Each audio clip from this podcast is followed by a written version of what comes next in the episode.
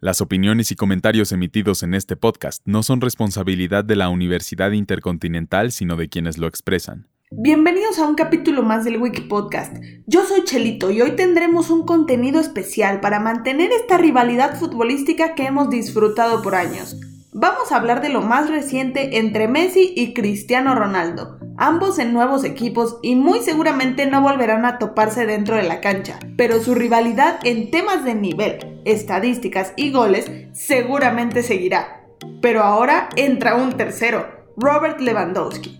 En un capítulo pasado ya habíamos hablado de la salida de Lionel Messi del Fútbol Club Barcelona y su llegada a París para jugar con el denominado Dream Team, junto con Neymar y el chico maravilla Kylian Mbappé.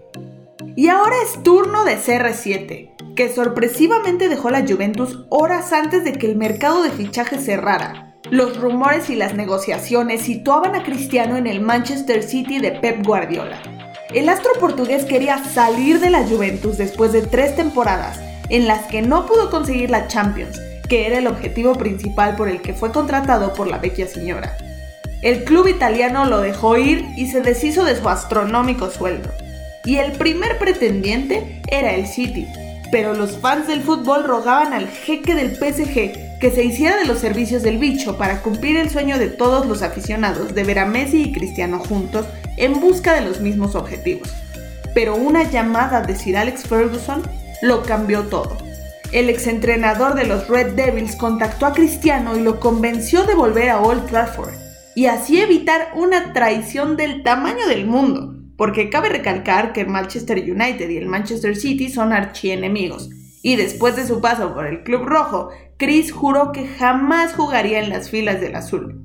Horas más tarde, el Manchester United hizo oficial el retorno del jugador que fue su estrella por muchos años, con el que ganaron la Champions y le dio a Cristiano su primer balón de oro. Su primer ciclo en el United inició en 2003, cuando apenas tenía 18 años y comenzaba a dar destellos de grandeza. El club inglés, dirigido entonces por la leyenda Sir Alex Ferguson, ahora íntimo amigo de Chris, compró su carta al club portugués Sporting de Lisboa por 12 millones de euros y Cristiano, a cambio, lo ganó todo con ellos. Después de conocer la gloria con el club inglés, el Real Madrid se hizo de sus servicios por 94 millones de libras aquella lejana época en la que no se gastaban cifras astronómicas como ahora. Sobre su paso por el Real Madrid está de más decir que fue perfecto. En este club se consolidó como la leyenda del fútbol que es, y su rivalidad con Messi se hizo muy evidente, tanto que al día de hoy sigue el debate de quién es mejor, aunque claramente con las estadísticas de más adelante nos podremos dar una idea. Después de nueve temporadas, récords históricos, balones de oro, botas de oro y tres Champions seguidas, Ronaldo decidió marcharse a Turín a las filas de la Juventus, equipo en el que destacó por naturaleza, pero no pudo conseguir premios importantes, pues en la liga italiana no hay competencia tal como en Inglaterra o España, y la Juventus, después de que el mismo Cristiano los dejara fuera, no ha vuelto a pisar una final de Champions ni con el portugués en sus filas. Los Red Devils pagaron a la Juventus entre 25 y 30 millones de euros. Además acordaron con Cristiano un sueldo de 20 millones de euros netos por temporada. El United ahora con Chris tiene un equipazo de ensueño junto con Rashford, Sancho, Bruno Fernández, Greenwood, Pogba, Martial y Cavani. Y con todo y eso ha tenido sus pinchazos en la temporada. Ahora vivimos lo impensable Messi jugando en otro club que no es el Barcelona y Cristiano regresando al Manchester United. Sus números son bastante diferentes, dejando bastante claro quién no necesita adaptarse a su nuevo entorno. Desde el anuncio de su fichaje, Messi se llevó el récord de las publicaciones con más me gusta en Instagram, el tweet con más reacciones y la camiseta más vendida. Pero en el momento en el que el Manchester United anunció el fichaje de Ronaldo, todo esto cambió de dueño. Con su vuelta a Old Trafford, la camiseta del portugués se convirtió en la más vendida de la historia tras el fichaje de un jugador por un equipo. Además, su traspaso lo convirtió en el futbolista mejor pagado del mundo.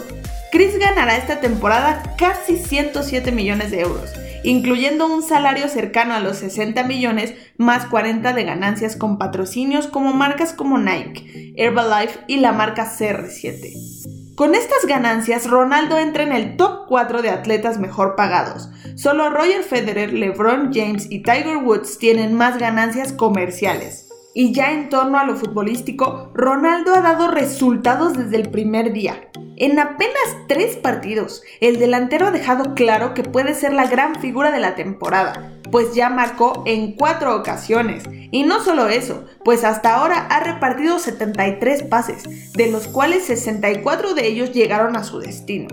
Además, ha disparado a portería en 13 ocasiones, de las cuales 7 de 10 fueron al arco y solo 3 ha podido parar el guardameta.